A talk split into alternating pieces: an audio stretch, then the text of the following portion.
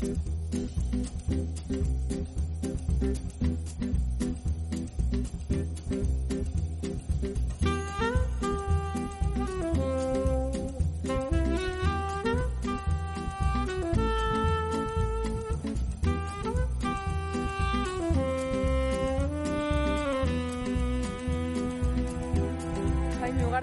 tardes. Buenas tardes, Nieves. ¿Qué tal estás? Muy bien, ¿y tú qué tal? Soportando los rigores del verano. Bueno, bien, pero contento. Estamos aquí con la gente, disfrutando, con los oyentes, pasando un buen verano.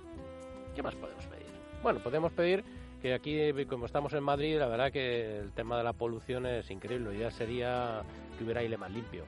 Pues fíjate, eh, ya siempre me pones, te lo digo siempre, el, piquito de la, el, piquito de la, muleta, que yo no sé si, si tienes algún, a lo mejor tienes algún pajarito que antes de llegar al estudio te chive no, algo. No, no, la verdad es que sí, pensaba esto, que se está bien y tal, pero que el tema de, chico, que he hecho uno de menos, el, lo bien que pasan los, los pueblos en general, ¿no? Lo que se respira muy bien. Pues fíjate, porque hoy vamos a hablar con el alcalde del pueblo con el aire más limpio de España.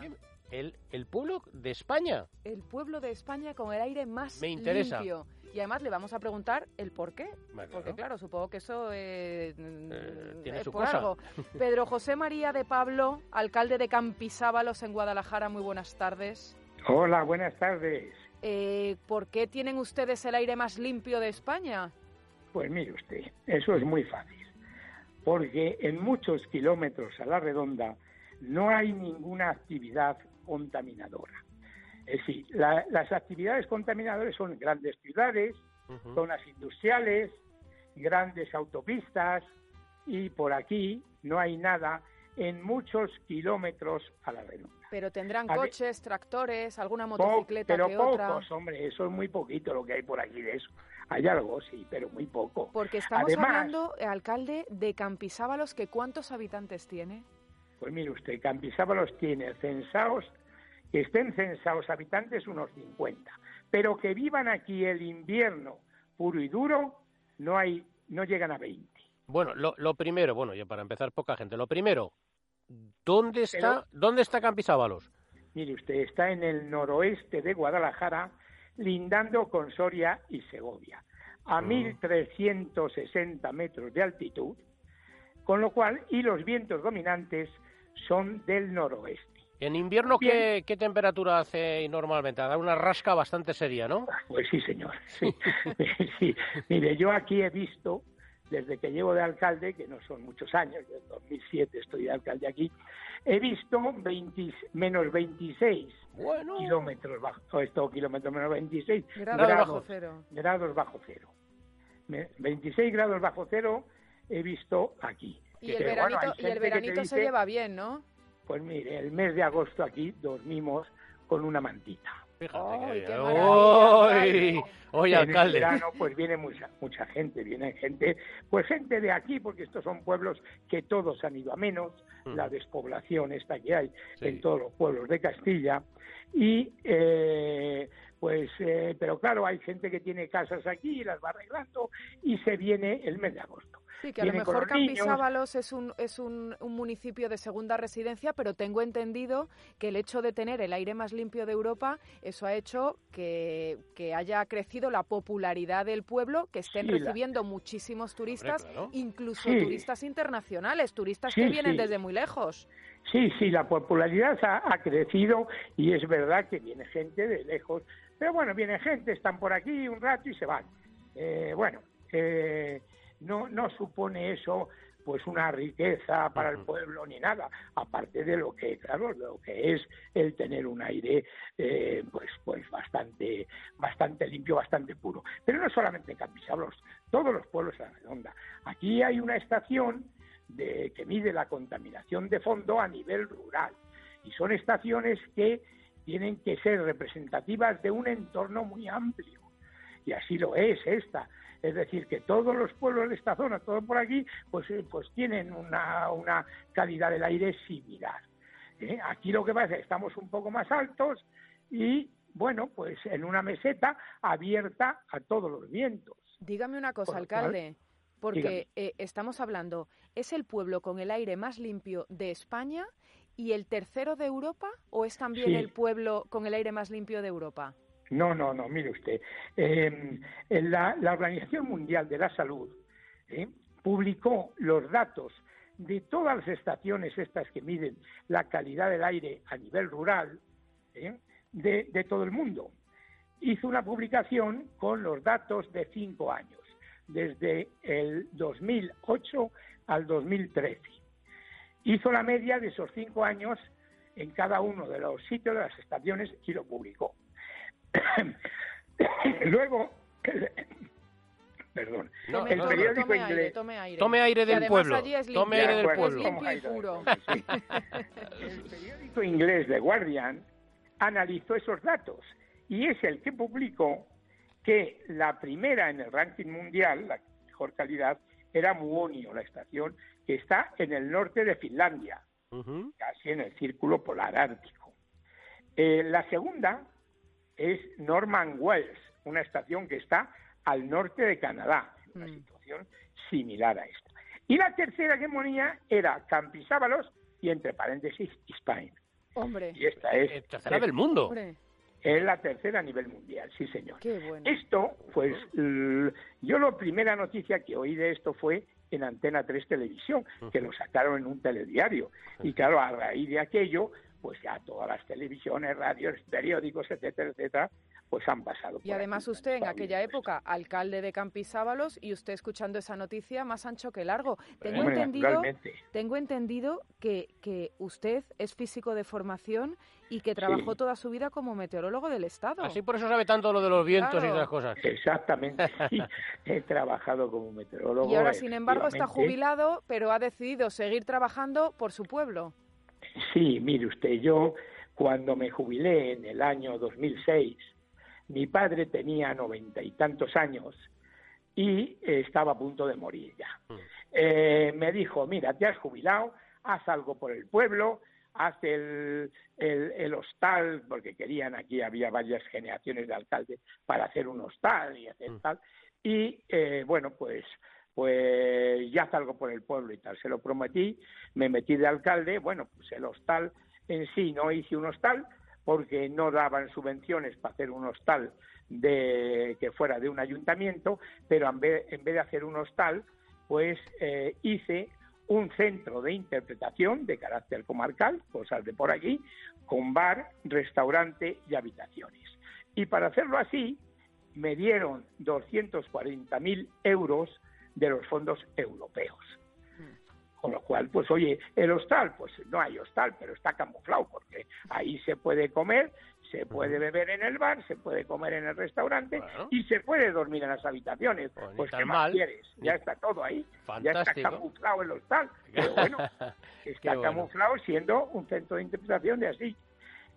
Esa es la cosa. Estuve mirando a ver qué se podía, qué se podía hacer y que y estuve pensando que si hacer un centro de interpretación, un aula de naturaleza y tal, digo, pues pensé, da menos guerra un centro de interpretación, pensé cosas, me puse a hacer una memoria de cosas que se podían poner, que había por aquí, que había por los alrededores, y, y hemos puesto cosas de esas allí y luego pues claro pues pues pues claro después si alguien viene a ver el, centro de interpretación quiere tomarse una caña hay que tener un bar. Que quiere quedarse a, comer pues claro que está muy bien lo del aire limpio pero que luego hay que darle un poco de alegría al cuerpo claro exactamente hay que darle al pueblo un poco de, alcalde ha sido un placer pues igualmente, muchas gracias por haber contactado conmigo y aquí estoy a la disposición de, de ustedes y de todos los oyentes. Y me gusta mucho, me gusta mucho el, nombre que eligieron sus padres para usted, Pedro José María de Pablo. Bueno, no le voy a decir, vamos a ver. Yo es que eh, eh, tenía, fui el, fui el primero de la familia y tenía, pues, ¿qué pasa? Pues que mi padre, eh, su padre se llamaba Pedro y mi madre, su padre se llamaba José. José María. Ah, José. Entonces, ¿qué? José María, sí, es igual.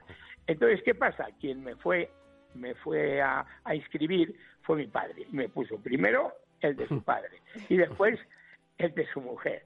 Pero ¿qué pasa? Que en las casas mandan siempre las mujeres más. Y me han llamado desde pequeño José María. Ah, Bueno, Y se olvidó, hasta mi padre se olvidó que me había puesto Pedro de primer nombre. Y cuando me llevó al colegio, me dijo, ¿cómo se llama el chico? Pues se llama José María de Pablo Rigotti. Se Pues olvidó lo de Pedro. Hice Bueno. el bachiller y tengo el libro escolar con el nombre de José María, de Pablo. De tal manera que cuando fui a la universidad, no me admitían eso. Claro, Porque, es claro, que aquí son muy el que vale es el primer nombre claro. no es el segundo. Si el Pedro no me lo podía, no, no me lo tenía que haber quitado, pero me lo quitaron y ahí está. Pues aquí Me le tuve que hacer un montón de papeles, un montón de historias, hasta que pude conseguir que me sirviera el bachiller que había hecho. Pues... Y desde entonces digo, no quiero saber nada de Pedro. Pero claro, ¿ahora qué pasa? Pues toda la familia. Todo eh, aquí en el pueblo de pequeño me conocen con José Mari. Y me llama todo el mundo José Mari. Los de la universidad y tal, compañero, me llaman Pedro. Ahora me da igual. Pues no se hable más. Pedro, vuelvo la aquí, cabeza. Alcalde aquí en el José Mari y radio. vuelvo la Pues cabeza. eso, José Mari, Pedro, José Pedro, María, sea, de Pedro. Muchísimas gracias por estar esta tarde con a, nosotros. usted, a ustedes. Muchas gracias a ustedes.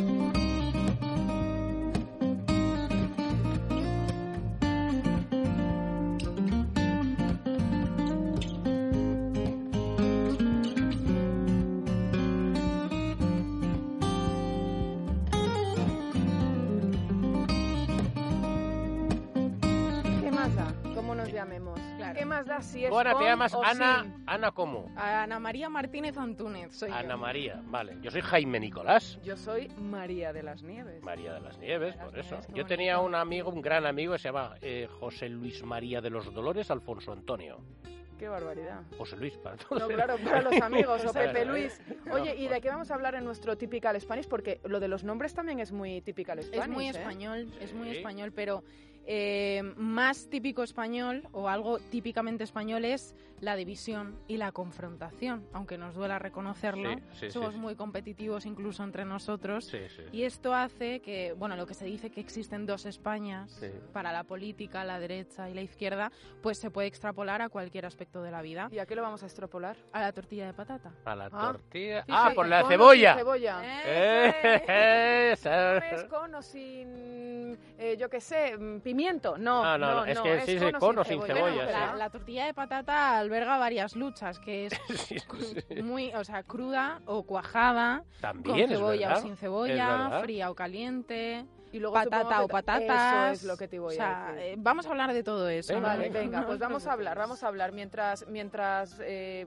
Ugarte va haciendo Ya- camita en el sí, estómago. pero ya me empieza a entrar hambre. Vale, pues entonces, ¿de qué vamos a hablar? ¿Cuál Vamos es a hablar eh, de la exclusión o aceptación de la cebolla más conocida científicamente como Allium cepa, que es una planta herbácea bienal de la familia de las amarila amarilidáceas. Te pones tú costado- misma las trampas. No, no, la culpa es tuya. todo, me ha costado decirlo y todo. El caso es que, como hablábamos, eh, no se sabe si la tortilla es con o sin patata. Me gustaría saber eh, ¿qué, qué preferís vosotros, con o sin Yo con. patata. ¿Sois de qué bando? Con, ¿Cómo con sin cebolla, dices? Eso, con Eh, cebolla. con patata, patata, siempre, con patata Eh, siempre, si claro, no, claro. ¿qué sentido A mí me da igual, la verdad. Yo la, A mí si está buena me da igual con o sin. exacto, yo es que pero- soy un pero poco- le- con la, la cebollita me gusta Con, mucho. o sea, sí. se puede decir le da un con puntillo. Sí, sí, cebollista. sí. Sí. Yo, yo podría Jaime. comerla sin cebolla, ¿eh? sin problema, pero me encantan pero las Tenemos dos. aquí una, divi- una Sí, división, una- ¿no? por llevar a la contraria. Los cocineros. Los Los, especialistas ¿qué los dicen? cocineros que dicen, la mayoría de los cocineros dicen que es mejor con cebolla, Tiene más sabor. pero ¿no? hay quienes eh, quieren romper con esa opinión general y llevar la contraria. Por ejemplo, hace apenas unos meses, en mayo, el prestigioso chef con varias estrellas Michelin, David Muñoz, creador de Diverso Sí, y de sí, sí.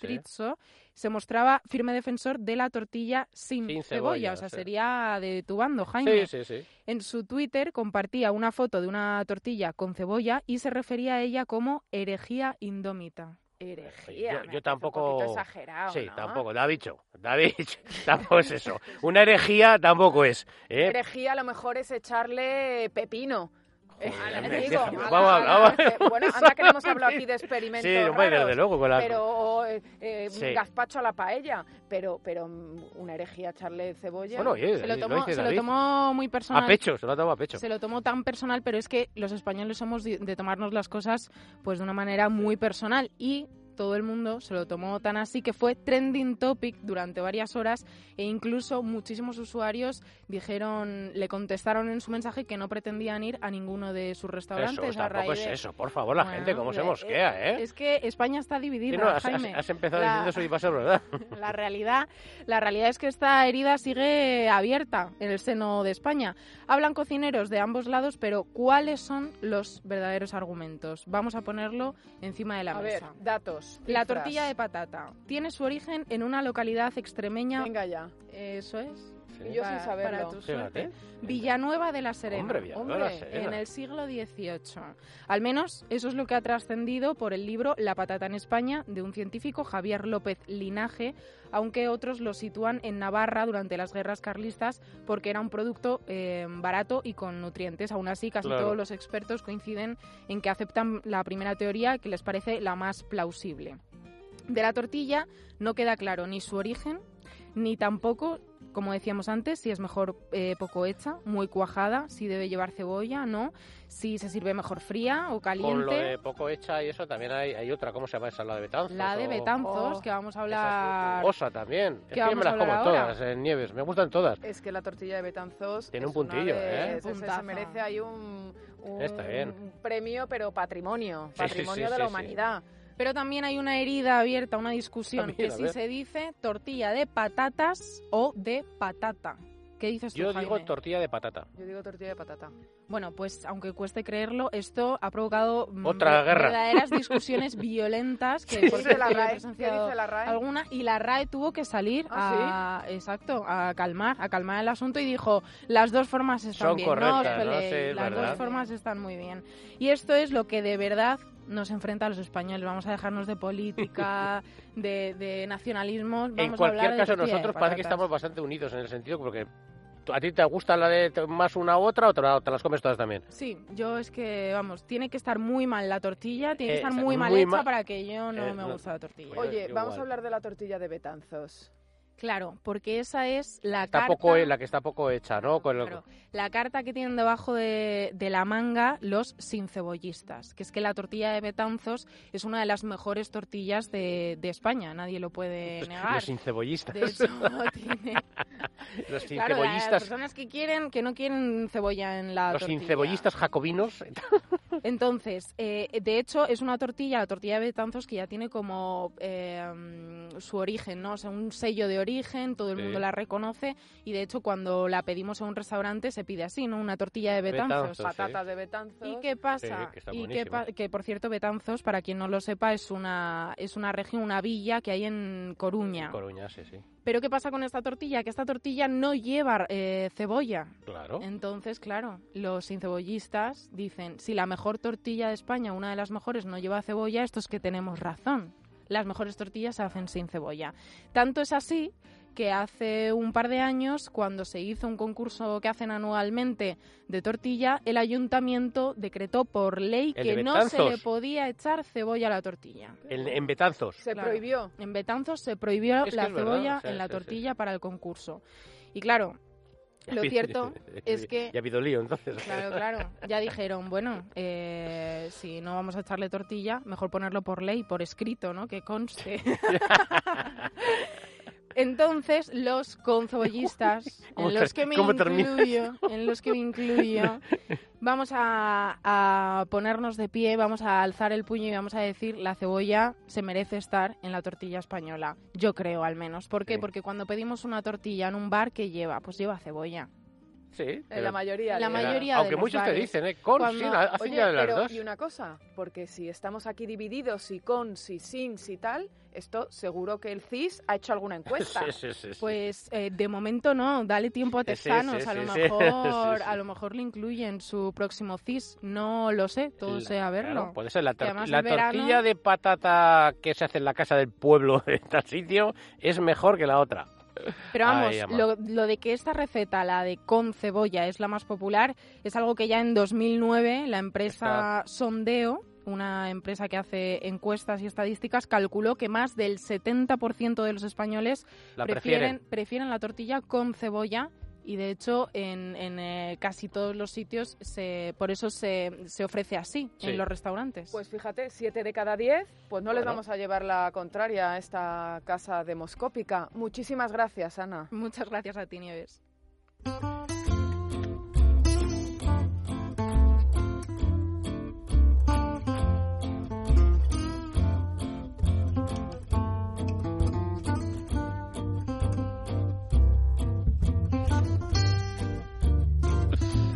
Estoy A ti, di- a ti- a ti no te da la gana, Ana, pero ¿sabes sí. por qué? ¿Por qué? Porque como tú eres de las yo- de sí Claro, es y que él, él con, ella se ha puesto, pues Ana ha dicho, no, yo soy de tortilla, que ha dicho con cebolla. Y yo, como he dicho que sin cebolla, no me, no me habla. Paloma, ¿tú con o sin? Yo con.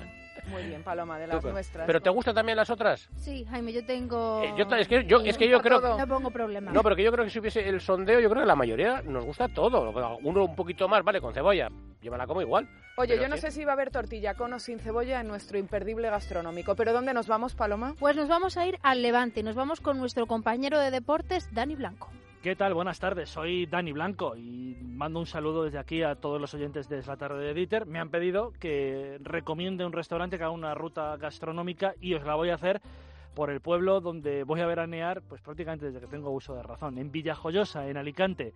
Eh, os voy a recomendar un restaurante eh, que resulta está al lado, enfrente eh, del puerto marítimo de esta preciosa localidad alicantina de Villajoyosa. Es el Nautic y, evidentemente, como buen restaurante en la zona alicantina, tiene dos platos estelares eh, por encima de todos, que son el arroz y el pescado. Buen arroz y buen pescado. Todo tipo de arroces, eh, por supuesto, los eh, arroces con, con marisco, los más solicitados, arroz a banda, arroz del señoret, etcétera, y todo tipo de pescados, porque en la zona alicantina, en toda la zona de Levantina, pero en la alicantina sobre todo, se come un gran pescado. Por lo cual, esta es mi recomendación, el Nautic en Villajoyosa, de parada obligada. Pues si lo dice Dani Blanco, palabra de Dani Blanco, Nautic, Villajoyosa. ¿Hemos hablado con alguien del Nautic? Eso es, hemos hablado con Tony, que es el dueño y metre del restaurante Nautic. La primera pregunta que le hacíamos, Nieves, ¿por qué tenemos que ir? Primero porque es un restaurante súper pequeñito, un, tra- un trato inmejorable. Segundo porque tenemos un género... todo el mundo aquí, por, regla general, suele tener un género muy bueno. Nosotros tenemos un género de kilómetro cero. O sea, tenemos la lonja prácticamente a dos minutos del restaurante y todo el producto que es de primerísima calidad. Segundo, no manipulamos mucho los alimentos. Todo el producto que viene lo, manipulamos muy poco para que conserve el sabor original. Y sobre todo, somos una cocina tradicional marinera, con unos arroces típicos marineros y guisos típicos marineros donde hoy en día eso se ha perdido mucho la esencia. Y ahora viene nuestra parte favorita, los platos imperdibles. A ver. No puedes venir a mi, al restaurante y no o sea, y perderte una buena fritura de pescado con de- denominación de origen villajoyosa.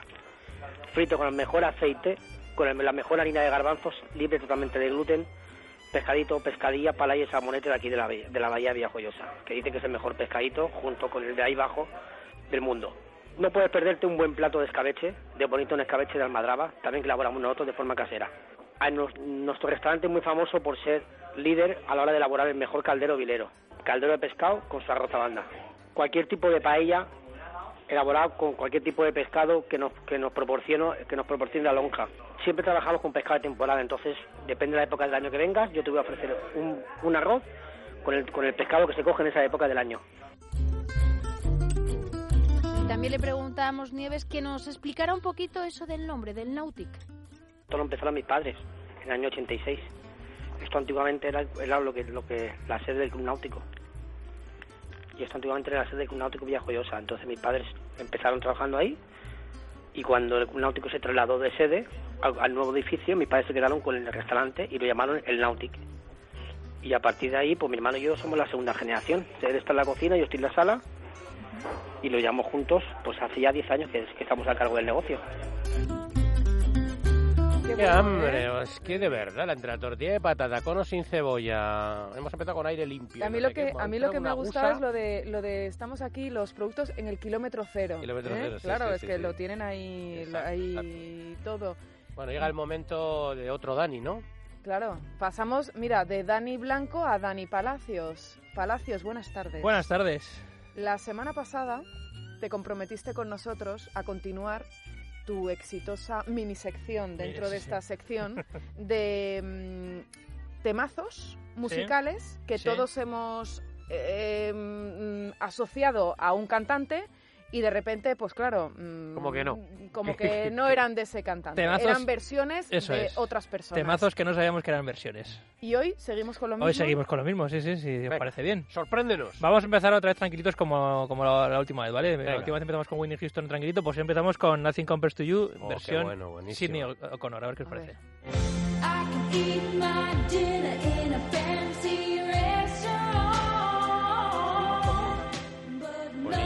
you.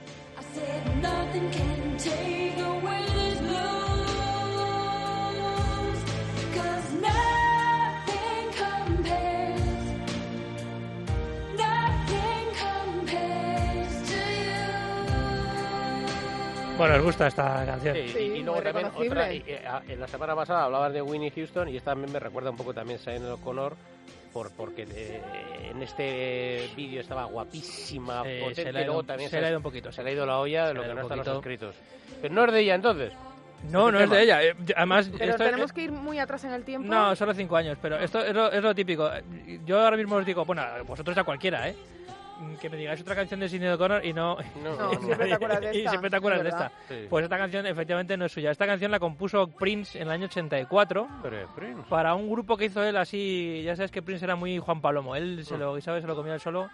Era un auténtico crack. Él se componía absolutamente todo y a la hora de grabar incluso grababa todos los instrumentos. Era un mega, mega crack. Y si tenía que montar un grupo, pues montaba un grupo y les, les hacía las canciones.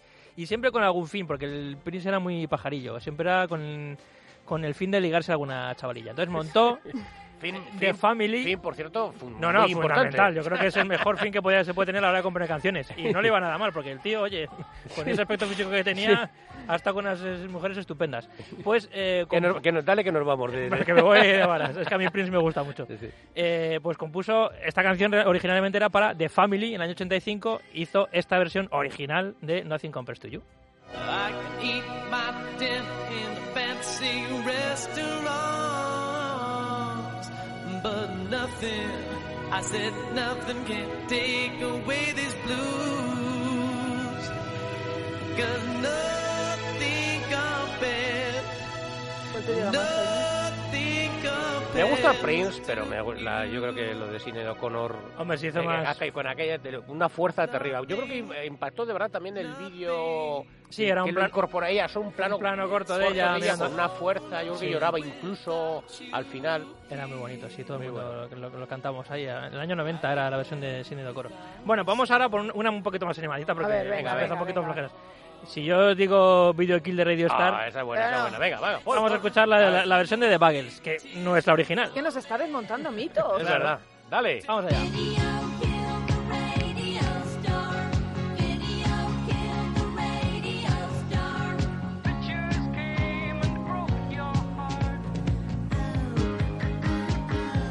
Anda que no has bailado tú esto también, Jaime.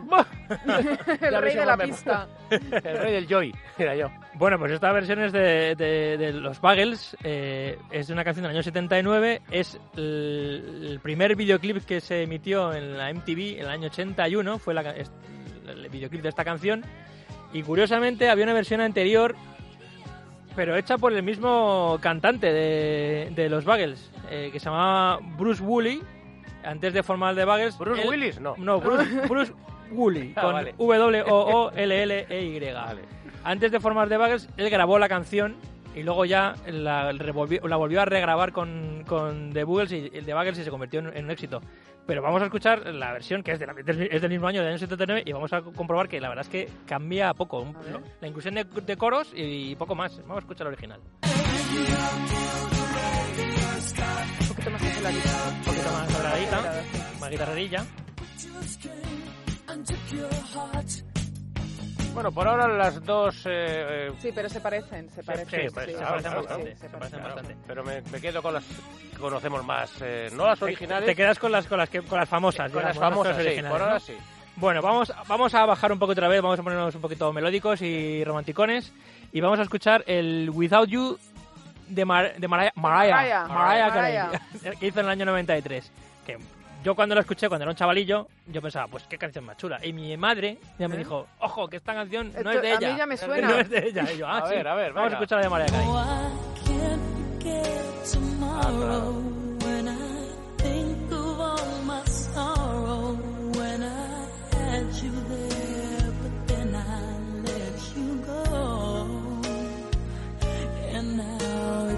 Pues no es de ella. No, no, no.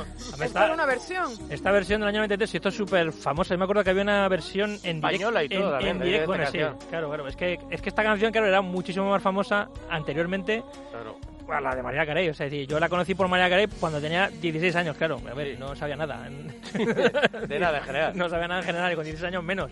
Pero Ahora tampoco mucho, pero... mi madre me dijo, pero esta es la canción... Esta es la canción de Nilsson. Y yo, Claro. Nilsson. Y entonces, claro, ahí es cuando me enteré yo que, que Harry Nilsson hizo una versión en el año 71. Hay una versión anterior en el año 71 que suena así de emotiva y de bonita también.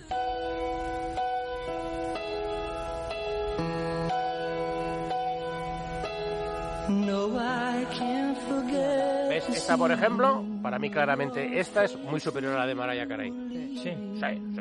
Pero vamos, pero, pero sin por cao. Hombre, la verdad es que Harry Nilsson se forró encima con esta canción. Se pegó un pelotazo monumental. Sí, sí, sí. sí. Pero tampoco era suya. Venga ¡Ah, ya. que viene el giro! El, Venga ya. el giro dramático. No era suya, no, no. ¿También era una versión? También era una versión de bueno. una- Muy de la- de- del año anterior, del 1970, de una banda galesa que se llama eh, Badfinger. Pobres desdichados que les fue bastante mal. Y de los Sí, que nadie se acuerda. nadie No, se, no, se de acuerda. Fíjate, se acuerda la gente por el último capítulo de Breaking Bad, que apareció una canción de ellos. Hmm. Y porque luego, muchos años después, se les ha reivindicado como una, una, gran, una gran banda de, de- de rock. Pero los pobres, mu- muchos de, uno de ellos se suicidó prácticamente en la indigencia. u otros acabaron arruinados. Porque, Qué mal rollo. porque no, no rascaron nada de, de- de- de- de derechos de, sus canciones. Dieron, di- dieron con una gente que era un poquito, Sí, de aquella un manera. poquito de aquella manera y realmente fue el que se forró. Y lo curioso es que, por ejemplo, que Harry Nilsson eh, con esta canción se forró Sí, sin sí. ser suya y los pobres Van Singer no escucharon, no, no vieron, no vieron con ese nombre... Pero, bueno, sí. Sí, sí, sí, sí. Pero vamos, a, vamos a escuchar la de Badfinger, que es una, una- una- una- un- pues la- es la versión original, por supuesto, y, y tiene otro aire totalmente distinto. Well, I can't forget tomorrow when I Bueno, suena bien, pero Nilsson... Le pusieron mucha voluntad. pero- No, hombre, pero estaba bien. Y luego Sí, el, sí. el estribillo es incluso suena un poco Oh, distinto no. también. Badfinger. No la gusta. próxima vez, Goodfinger. Sí. Y así a lo mejor pues podemos llegar Te a va algo. mejor en la carrera, ¿no? Claro. Oye, se me ha ocurrido, viendo lo de, de Buggles y Bruce Willis, que realmente es, eh, es un tío haciendo su. Una, o sea, la misma versión de una canción que ya ha hecho antes. Es el mismo tío reversionándose a sí mismo. Esto puede dar para otro tema, Ah, fíjate. pues mira, nos lo apuntamos aquí, ¿eh? Te lo dejamos aquí de asignatura pendiente. Vale, muy bien. The Muchísimas gracias, eh, Dani. Eh, Jaime, Nos vamos de viaje, ¿no? que nos vamos de viaje. Nos vamos a ir a Sabero. Fíjate, está en la montaña leonesa. Y Kelu Robles... Pero con Kelu, claro. Claro, nos vamos a ir con Kelu, pero con otra persona más. Y además tocaya tuya. ¿A quién? ¿Con quién? No te lo puedes llegar a imaginar. Jaime Peñafiel. ¿Tú sabes ¿Qué me que dices? fue minero? ¿Como Antonio Molina?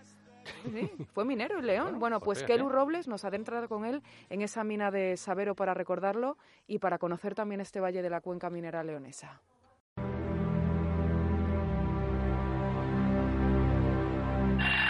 Jaime se despierta. Son las 6 de la mañana y el termómetro marca fuera 5 grados bajo cero. Toma un café, se da una ducha, se pone rápidamente su mono y se cuelga al cuello la lámpara número 360. La necesitará porque en su trabajo reina la oscuridad. El tajo, la tarea, se encuentra a 700 metros bajo tierra. Pero, ¿qué llevó a un granadino y periodista como Jaime Peñafiel a ser minero en Sabero, en León? Había leído un libro que se llama El filo de la navaja, de Somerset Maugham, que el Larry, y el escritor, decidió irse a las minas del Ruhr, en Alemania, y vivir esa experiencia. Y entonces yo de pronto, no sé, pensé que yo, ¿por qué no? Hoy viajar a Sabero es conocer las historias de aquellos mineros, de su tos negra, del peligroso grisú, del sacrificio de sus familias. Pero este también es el dibujo de la salida hacia adelante de todo un pueblo y de su prosperidad. La explotación del carbón fue la explosión de todo un valle que hasta ese momento apenas tenía su lugar en el mapa. Por su geografía eran lugares, lugares muy alejados, ¿no? Pues ya ves Sabero que está al norte de la provincia de León, en un valle perdido, eran lugares con grandes dificultades de comunicación, eran lugares con muy poquita población, porque eran zonas muy, muy apartadas, donde casi no había espacio para la agricultura, la ganadería de subsistencia, pobres, eh, con muy poquita población, ¿no? Y cuando empieza la fiebre del carbón o, del hierro, en este caso también, pues son lugares que explotan, ¿no? Demográficamente. Roberto Fernández dirige el Museo de la Siderurgia y la Minería de Sabero, ubicado en el edificio neogótico que era la Ferrería de San Blas, porque la primera industria que llegó al pueblo fue la siderúrgica. Corría el año 1830 y los ingleses ubicaban aquí los primeros altos hornos de la comunidad, un negocio que 30 años después ya habría fracasado. El descenso a las entrañas de Sabero con Jaime Peñafiel nos remonta a su primer recuerdo. Yo te encontraba era una serie de muras ciegas que son las que tiraban de la vagoneta, que no salían nunca de la mía, saben que eran ciegas y todo. Y entonces tú recorrías kilómetros de galería, te encontrabas que de vez en cuando venían las mulas tirando de las vagonetas eh, y, y, era muy peligroso, tenías que buscar un rincón porque una vagoneta esa volcaba y es que te partían dos. Así que todos los días era, era, era un sobresalto.